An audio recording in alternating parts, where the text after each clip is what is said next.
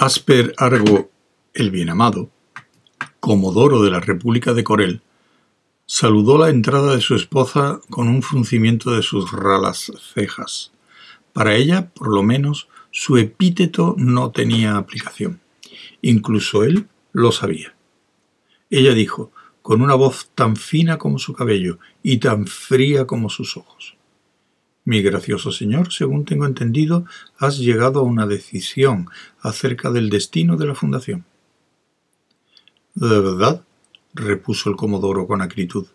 ¿Y qué otras cosas abarca tu versátil entendimientos? Bastantes, mi muy noble esposo. Has tenido otra de tus vacilantes consultas con tus consejeros. Estupendos consejeros. Con infinito desprecio un montón de idiotas que obtienen sus estériles beneficios y los aprietan contra su pecho hundido ante el desagrado de mi padre.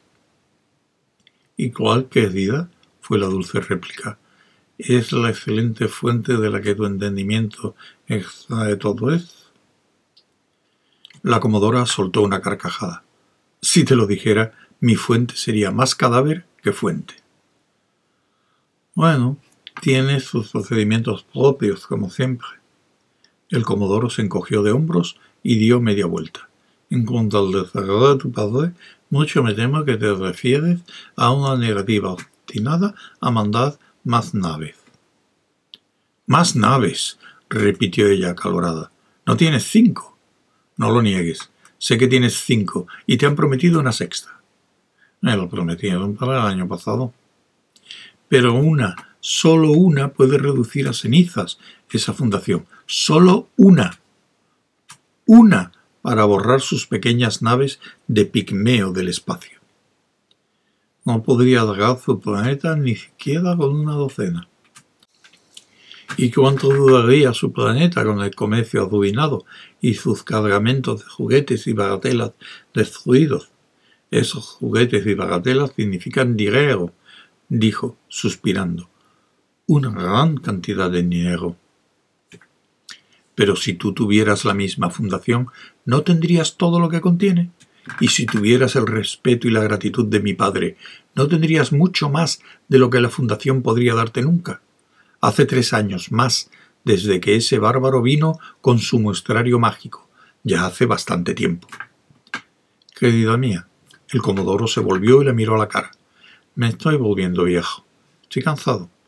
No tengo la flexibilidad necesaria para resistir tu boca de serpiente. Dices que ya sabes de lo que he decidido. Bueno, lo he hecho. Ya está listo. Y habrá guerra entre Cordel y la Fundación. Bueno, la figura de la comodora se expandió y sus ojos centellearon. Por fin has aprendido lo que es la sabiduría, si bien cuando ya chocheas y cuando seas el dueño de la región, puedes ser lo suficientemente respetable como para ser alguien de peso e importancia en el imperio. Por lo pronto podremos abandonar este mundo de bárbaros y acudir a la corte del virrey. Eso es lo que haremos. Se marchó con una sonrisa y una mano en la cadera. Su cabello despidió rayos con la luz. El comodoro esperó y después dijo a la puerta cerrada, con maldad y odio. Y cuando sea dueño de lo que tú llamas la región, seré suficientemente respetable para ojearme sin la arrogancia del padre y la lengua de la hija. Sin ninguna de las dos cosas.